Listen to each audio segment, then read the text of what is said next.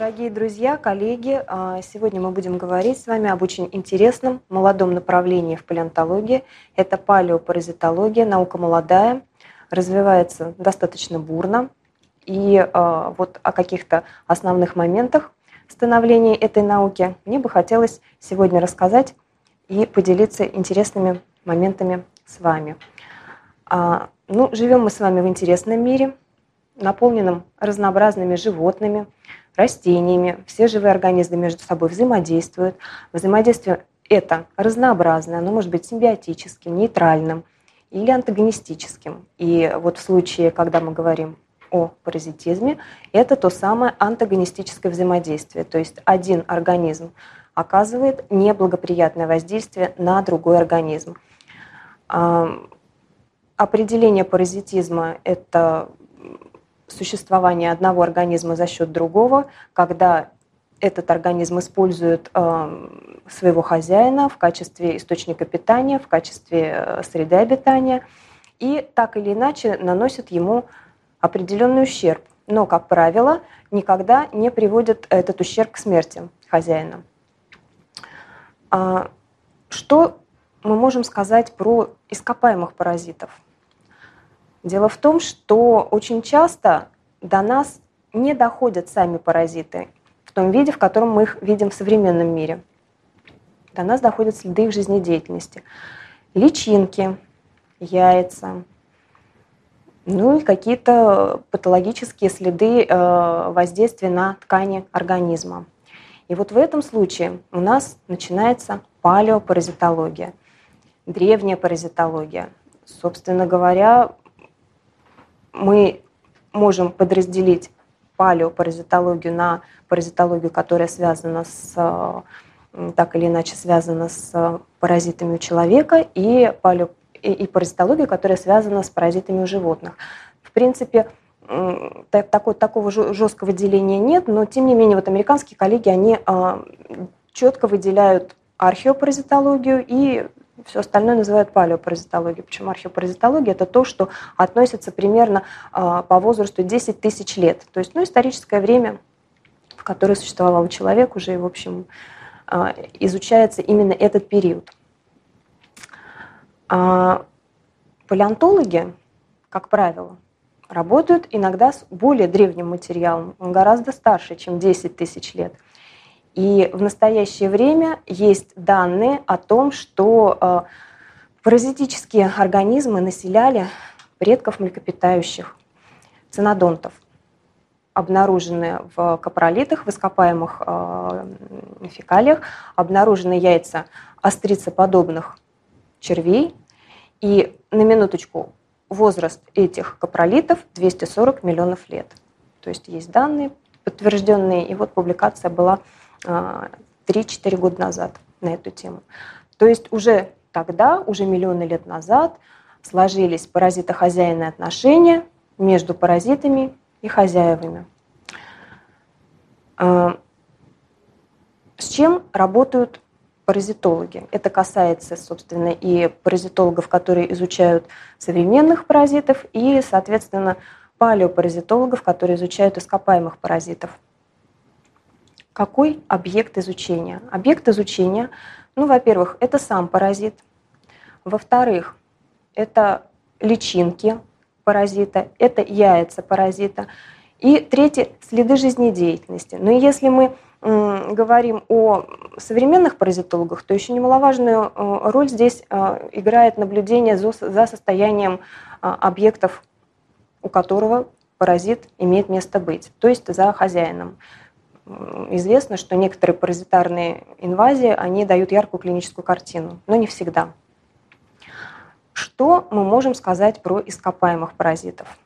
Тут, к сожалению, картина не такая радужная, и скорее можно сказать даже а, более печальная, поскольку а, очень часто доходят до нас следы всего лишь жизнедеятельности. Как я уже ранее сказала, это следы в тканях, это если очень повезет, яйца, и если очень-очень-очень повезет, это, собственно, сами взрослые черви. А, в истории современной палеопаразитологии именно нашей страны есть уникальные находки именно паразитических взрослых половозрелых червей. И это действительно уникально, потому что, в общем-то, в мировой практике больше таких случаев нет. А в мировой практике, как так сложилось исторически, а, палеопаразитология была изначально связана с археологией.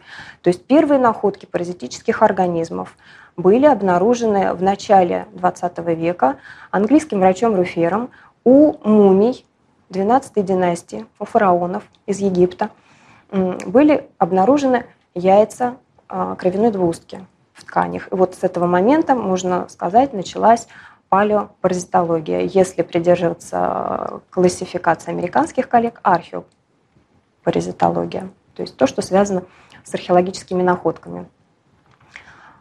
И вот так вот это вот продолжается, и по сей день архео, археопаразитология, она лидирует, и, собственно, сейчас а, вызывает интерес неизменный а, у коллег, у ученых в научном, научном сообществе как, как же было не только у людей, как же происходила инвазия у, у животных. И, соответственно, набирается пул исследований материалов по э, паразитам у животных. В общем, разнообразные совершенно паразиты, разнообразные хозяева. Паразитирование встречается во всех царствах, и среди растений, и среди животных, как позвоночных, так и беспозвоночных. И вот чтобы не погибнуть нам с вами под ворохом этой информации, мы будем, наверное, с вами говорить сегодня только о паразитах млекопитающих. И сузим наш, нашу тему вот до нашей страны, до, до, до, до России, Российской Федерации. А, исторически сложилось так, что а, в отличие от всего остального мира, на территории России первичными оказались исследования по паразитам у животных. Не с археологических источников, не с археологических памятников, а именно у животных. Так, например, а, была уникальная находка, сделана в начале 20 века, ископаемый березовский мамонт. Это был один из первых а, мамонтов, который был найден в состоянии мерзлой туши. И а, его известными на тот момент методами тщательно изучили гистологически, биохимически, морфологически. И э, есть очень интересные данные, полученные в результате этих исследований. И очень интересные э, находки были в подслизистой обнаружены. Впоследствии э, были произведены исследования у другого мамонтенка, найденного также в зоне вечной мерзлоты, тот самый небезызвестный мамонтенок Дима, он имеет название научное киргиляхский мамонт, и у него были найдены цистицерки плоских червей. И когда стали сравнивать с имеющимся материалом, то пришли к выводу, что эти образования идентичны тем, которые были найдены в подслизистой у березовского мамонта. То есть вот у нас первое свидетельство а, обнаружения паразитов у млекопитающих, в данном случае у мамонта, относится к началу XX века. Далее а, были обнаружены взрослые черви, взрослые гельминты у а, ископаемых животных. Так, например, обнаружен был труп, мерзлая туша, труп селериканского жеребца, на прииске Селерикан а, в середине прошлого века. И у него в содержимом кишечника были найдены нематоды. Это уникальный случай, когда сохранились нематоды. Почему они сохраняются? Потому что это а, мерзлые трупы. То есть их взяли, заморозили, как бросаемый кусок мяса в морозилку. Так вот нам природа сделала такой подарок. Также были найдены взрослые черви у индигирского бизона. Это первобытный бизон. Также он был обнаружен в ледовой линзе. Также в содержимом кишечника чудом сохранились иссушенные, но вполне определимые э, нематоды. И нематоды эти были описаны как новый вид. Ну и, соответственно, вот тоже такой подарок был сделан паразитологам, палеопаразитологам. Помимо эндопаразитов, к которым относятся черви круглые, плоские, существуют еще и эктопаразиты. С эктопаразитами в палеонтологической летописи не все так просто, потому что э, известно, что эктопаразиты э, после гибели хозяина покидают его труп в поисках нового хозяина. Им надо чем-то питаться. Тем не менее, если происходит, э, так вот складываются обстоятельства, и тофономически э, труп захоранивается, то мы имеем потрясающий подарок. Мы имеем эктопаразитов. Таких случаев тоже есть несколько. Опять-таки, э, это происходит такие находки происходят из зоны вечной мерзлоты. Так, например, известны находки эктопаразитов у мелких млекопитающих, у индигирского суслика и у полевки.